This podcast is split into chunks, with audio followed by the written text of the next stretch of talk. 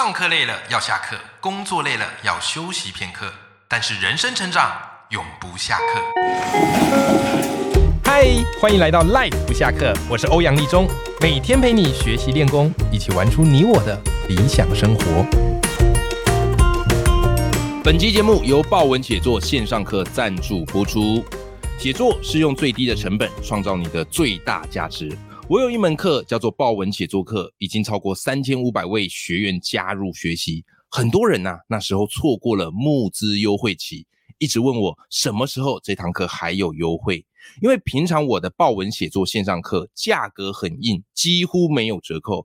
但这次你们的声音，我跟课程团队都听到了，所以我们推出了报文写作四小时报文力 Level Up。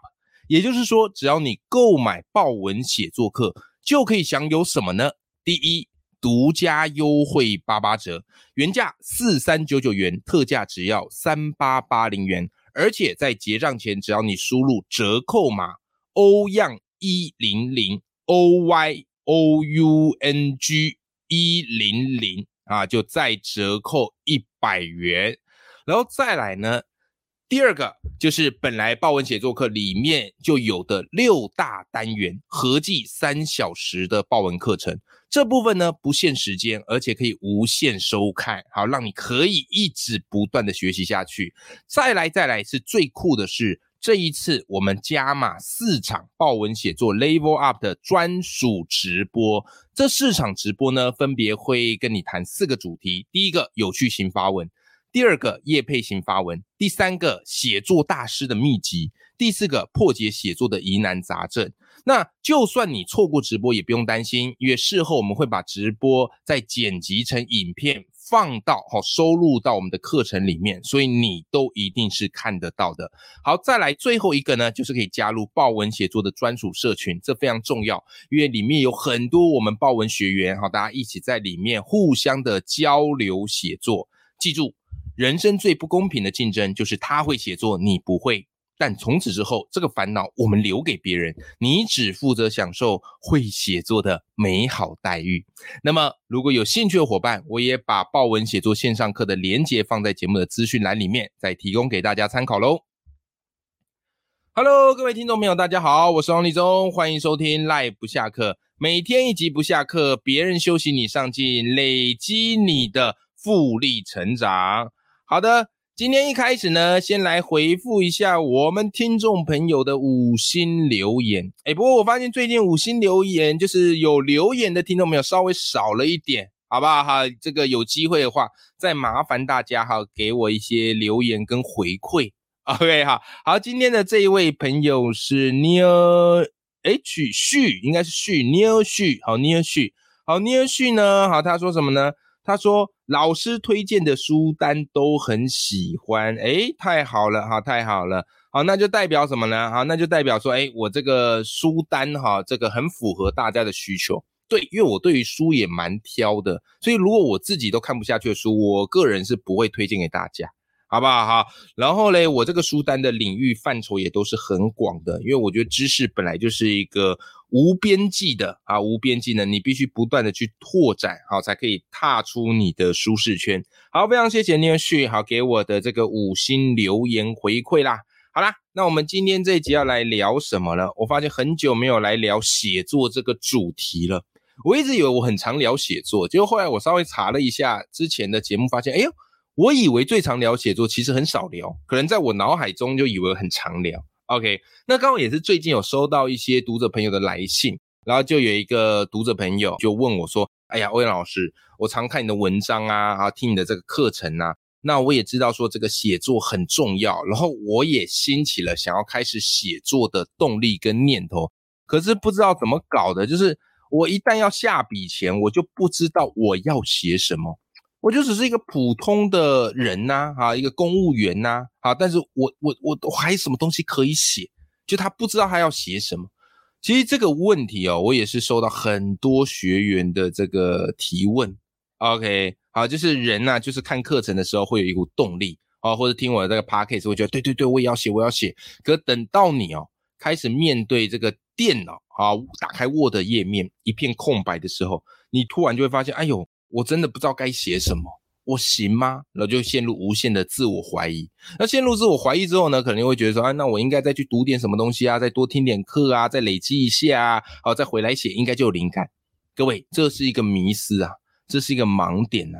写作不会是因为你去多看点什么，然后你就开始滔滔不绝就开始写，不会的啊。当然啦，如果你已经开始有维持写作的习惯，这样做是行得通的。可对于新手来说，最好的方式就是马上开始写，不要管字数的多寡，不要管文采的好坏，你就写就对了。因为一开始跨过这个门槛是最难的，好不好？好，但是我今天这一集呢，要给大家一个傻逼死，就是我要以我过去的经验，好来跟大家分享一下，我们在开始写作的时候，要怎么样比较容易让你可以下笔为文顺利一点点？那你一定要选对这个写作主题。所以今天我跟你要分享的是，我自己刚开始写作时候，呃，我悟出而且是很喜欢的五大写作的主题，分享给你。好不好？你只要照着这个写作主题去慢慢写、慢慢想，一定可以写出一些东西。而且在社群平台又这么样的一个发达，对不对？不管你是在脸书啊、IG 啊、部落格啊啊，或者是新的一些社群平台都好，那些就是你最好的一个写作的主战场，马上拿去试。OK，好，那我接下来跟你分享哈五个我自己最常用的写作主题哈，请大家要给他听好了哈。好，来。第一个写作主题，我最爱用的叫做知识教学。好，知识教学。好，所谓的知识教学呢，就是把专业翻译成有趣好懂的普及知识。注意，这里面有两个关键词。第一个关键词叫做专业，你一定有你的专业。比方以我的专业为例。啊，我的专业过去我是国文老师，所以我教学上的专业，然后我长期的哈在做演讲训练，啊，所以我也可以啊有这个表达教学的专业，然后我又常教大家写作，所以我有写作的专业，所以教学、演讲、写作是我的专业，OK，但我的专业呢，我必须要干嘛呢？我必须要把它变成有趣好懂的普及知识，大家才会接受嘛。所以第一个关键词叫专业，第二个关键词叫做普及知识。OK，你的专业到普及知识，它会有一个认知落差，就是你以为大家都懂，但是其实不见得，其实大家根本就不知道那是什么。好，所以你要想办法把它过渡过去，让大家觉得好入口、好消化。OK，那当然在知识教学这类型的文章当中，它有一个公式。有一个最基本的公式，只要你套入这个公式，就可以很快速的写出一篇。好，但是如果你要把它写到更厉害啊，那你还必须要有一些其他的一些方式。那通常我在写知识教学型的文章，我会有三个步骤。好，我会有三个步骤。首先第一个就是生活情境。好，先引一个生活情境出来。为什么要引这个生活情境呢？因为这个生活情境是为了让读者有代入感。OK，为了让读者有代入感，好，生活情境接下来第二个步骤叫做带出问题。这个生活情境里面，它会有一个困难啊，它会有一个大家都会遇到的痛点，然后你就顺着这个痛点跟困难带出一个你这篇文章想要带谈的核心议题。OK，好，最后呢，再提供给大家一个解方。好，这是第三步骤，提供大家解方。那记住，第三步骤通常我们会用条列式的方式。第一、第二、第三，首先、其次、最后，哦，会用条列式的方式，因为条列式是最符合一般读者他们的阅读上的认知。比方，你今天听我这一集节目，我今天这一集节目其实就是做一个知识教学型的套路。你有没有发现？生活情境，我一开就带一个啊，有很多听众朋友啊，就问我说，哎，要怎么样开始写作？他想写，可是遇到 Word 档，他就完全不知道该怎么开始写。好，在第二步骤我就带出问题嘛？为什么写作对大家而言听起来很热血，可是实做起来那么难？因为你没有掌握写作的主题。所以呢，啊，我们要来探讨是写作的主题。好，第三个提供解方，我就跟你说，我今天解方就是给你五大写作类型。你有没有发现？所以光是这样，你的知识教学类的文章就可以写很多。那这个知识教学类最好是从你本身的跟工作有关的能力出发，因为这个东西你不用准备，这个东西本来就已经是你。内化，而且曾经花很多时间去学习，这种最好写。OK，但是很多人在写这种时候会遇到一个问题，他会觉得，哎呀，我在这个领域还只是个小咖啦，人家谁要看我的文章？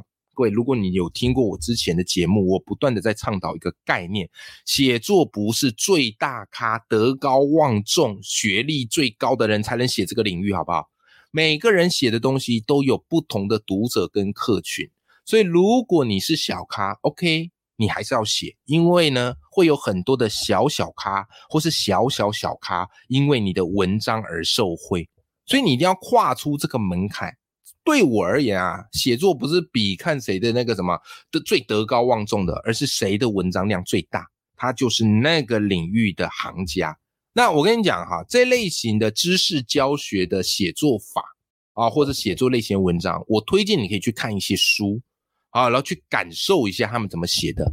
比方刘润的《五分钟商学院》，哎，这一本哈，它都是单篇单篇的，好，它其实好像有四到五本吧。啊，但他也可以单本单本买，你去看他怎么写，你去看他怎么写，你会发现，哎，他的那个知识教学好像都有某一个模式。对，对，这个其实已经成为一个很多厉害的人他们知道的一个方式啊。或者你也可以去看我那个我人生导师许荣哲老师的小说课之王，有没有？他每一篇就是介绍一个小说的概念，哎，他也是符合这样的一个写作方式的。好，这第一种。好，再来第二种叫做时事见解类啊，时事见解文。时事见解文指的就是你把事件整理成懒人包，并提出独到的观点。OK，因为时事本身就是大家很关注的议题，很多人在讨论的，所以你写这类型的文章，自然而然很多人会想看，很多人会想知道你的看法，很多人啊会觉得哎跟着蹭上来，好去谈论一下。那当然，时事见解类哈。呃，如果初学者，你也是一样，可以用三个步骤哦来做这个架构。首先，第一个步骤叫做总数事件，因为虽然是实事，但不见得每个人都有在 follow 啊，可能很多人只是看到标题，他不知道整个事件的呃来龙去脉是怎么样。好，所以你可以一开始先总数一下事件。好，再来第二步骤叫做普遍认知。好，你可以写啊，大部分网友们的认为是什么，或大部分人的认为是什么。OK，先把普遍认知写出来，啊不但普遍认知它是一个铺垫，为什么？因为后面才是你的主要观点，所以第三步骤你可以写一个颠覆的观点。那这个颠覆的观点通常要跟前面普遍大众认知是不太一样的。OK，好，你光这样写呢，这样的一个实事见解文就出来了，不会很难，好，不会很难。OK，好，实实事见文，比方你可以最近不是在很多人在讲那个什么白饭事件。对不对？好，有学生去吃这个白饭，然后抱怨这个店家哈没有给那个明明是白饭无限供应啊，却没让他们吃饱，啊没有再补，对不对？然后后来给店家洗这个负评，那店家也提出一个反击啊，所以现在双方还在持续交战中。我看很多人就开始写这个事件，这个是你可以去写的，好时事见解类的文章，它呢流量来的最快，热度也高啦。OK，好，但是我我个人认为哈，时事见解类。你可以偶一为之，但不见得要常写。为什么？因为时事总是 follow 不完的，而且时事一旦过去之后，啊，一旦过去之后，大家没有讨论它，啊，它的这个话题热度冷却了，那它的价值就会稍微低一点。好，所以它就是一个炒热度用的。OK，好，但偶一为之可以练习。那我会比较建议大家长期来写，可以多写知识教学类的文章。好，为什么呢？因为它的长尾效应高，哦，它的长尾效应高。好，再来第三种叫做心得评论文，这个啊是我最建议所有写作初学者练习的主题。为什么呢？因为写作难，难在你要把想法整理成一个系统，归纳成一些方法，所以这个东西会特别难。可心得评论不一样，心得评论基本上它就已经有一个基底给你了，对不对？啊，就是你看了一本书嘛，然后它内容都帮你建构好，你只需要稍微去选取一下，再组合一下，再加上你一点点想法就可以。所以它在写作的难度比较低。好，那当然这个心得评论包含什么呢？比方说看完一本书，你写个书评；看完一部电影，你写个影评；追完一部剧，你写个剧评；上完一门课，你写个课评；出去玩，哎，你也可以写写游记，对不对？好，所以这种心得评论文是任何人都可以写。看一下那种部落客有没有？部落客就是会跟你介绍很多好吃、好玩、好用的东西嘛。从这个角度下去写。好，那说起这个心得评论，它当然也有一些步骤嘛。啊，你可以先写一些共鸣的故事啊，然后再来嘞。第二个啊，你可以列出三个重点。好，你为什么推荐这本书啊？你觉得这部电影最好看的三个地方是什么？啊，或是这个电影你觉得给你的三大启发是什么？对不对？啊，第三步骤叫做推荐下单，因为你在写这个时候，你要真心诚意的把你认为的好东西分享给大家，不管是不是在夜配，对不对？啊，一开始写不可能有人找你夜配嘛，那个是要你累积流量之后才开始有嘛。但是一开始这个写作的初衷就是把你认为的好东西分享给大家。好，所以你可以到最后呢，推荐大家，好一起来买这本书、看这部电影、去这个地方玩，然后呃这个心得评论就写的非常的意思了，好不好？那也推荐给大家哈，两本我觉得关于这种心得评论类文章很有意思，对我启发甚大的。第一个啊是杨思棒医生的人生录影啊，其实这一本书里面呢，就是思棒医生他读了非常多的书，然后读完这些书呢，啊对他人生启发，再结合他的人生的经验融合在一起，啊写成这本书。这本书非常好看，我个人很喜欢。另外一个啊是这个追央追 BO 的解忧电影院，他们很爱看电影嘛，啊所以他们就针对很多的电影看完之后，哎结合他们的一些人生故事啊或是想法啊变成这本书。好，如果你对心得评论你比较不知道该怎么开始写，你可以从这两本书获得巨大的启发。OK，好，接下来下一个哈，第四类型啊，第四类型叫做生活杂记类。好，生活杂记类，那生活杂记类呢，就是什么样嘞？记录你的生活所感，包含食衣住行娱乐。OK，非常简单，就是你平常的日常生活啊，或者你的假日生活啊，写一些出来。这个如果你有在 follow 我欧阳立中的粉砖啊，我粉砖名称就欧阳立中嘛。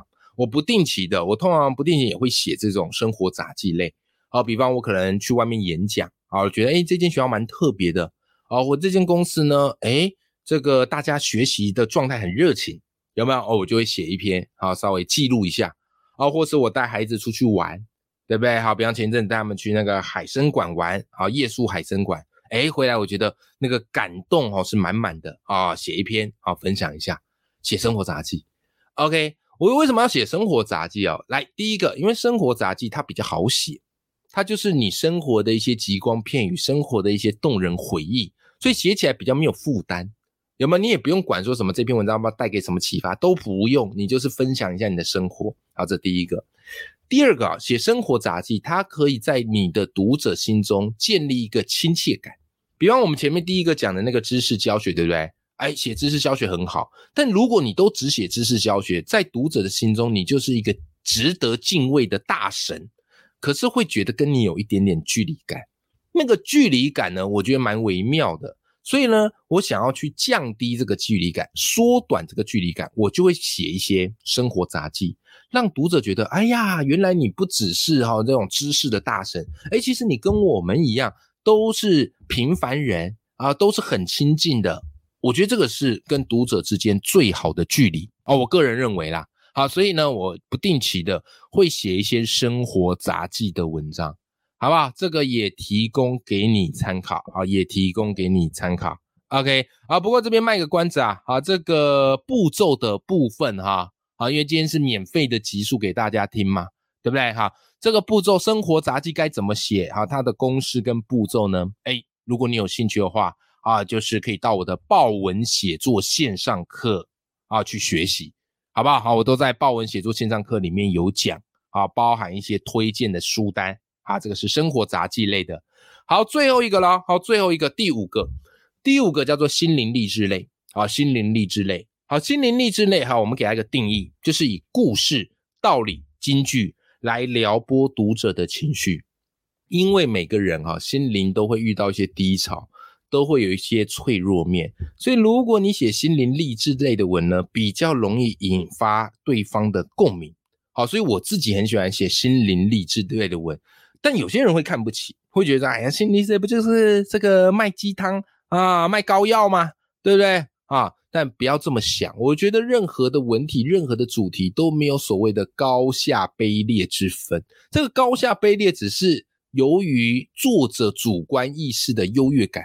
但我们在写作的时候，我们不要有这种什么壁垒分明啊、高下优劣啊，都不要。你就是要去踹你就是要去试。我自己很喜欢写心灵励志类的文章啊，因为心灵励志类文章写起来，自己也会找回那种对生命的热情和希望，好不好？好，所以心灵励志也是我很爱写的。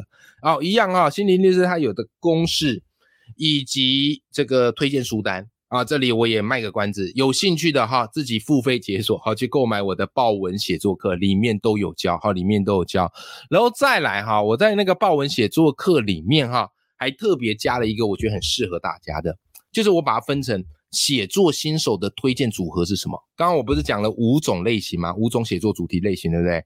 其实这五种主题类型你要去搭，不是说你只能写其中一个或其中两个，而是你要去搭写作新手推荐组合。啊，我在报文课里面有教，好，有三个组合起来效果最好。那如果你本来就有在写作，已经是写作老手，也有一个推荐组合，我试过，效果也超级棒。好，这两个推荐组合呢，我都放在我的报文写作课里面。好，只要你购买，哈，就直接可以学习。而且这次我的报文写作课呢，还推出了一个组合嘛，四小时 Level Up，还送你四场直播，好，让你收看，持续的加码写作的功力。就算你错过直播也没关系，因为事后我们都会把它剪辑进我们的课程里面，好，所以绝对是最划算的。好啦，那最后当然也就是要告诉大家了，其实写作呃可以很容易，也可以不容易。听课听起来都很容易，但是真的要开始提笔为文的时候，你一定会遇到人生第一个坎。但你要告诉自己，不求完美，只求完成，先写出来比较重要。好，完美是之后再去修，之后再去改，慢慢的才渐趋完美。而且我跟你讲哈，其实写为什么我们一定要有这个写作主题？因为写作其实就像投资，你必须要做好自己的灵感资产配置。OK，好，祝福大家都可以写得顺心啊，然后写得精彩，让写作成为你的生活日常。永远要记住，眼里有光，心中有火的自己。我们今天这期节目就到这边，我们下期见，拜拜。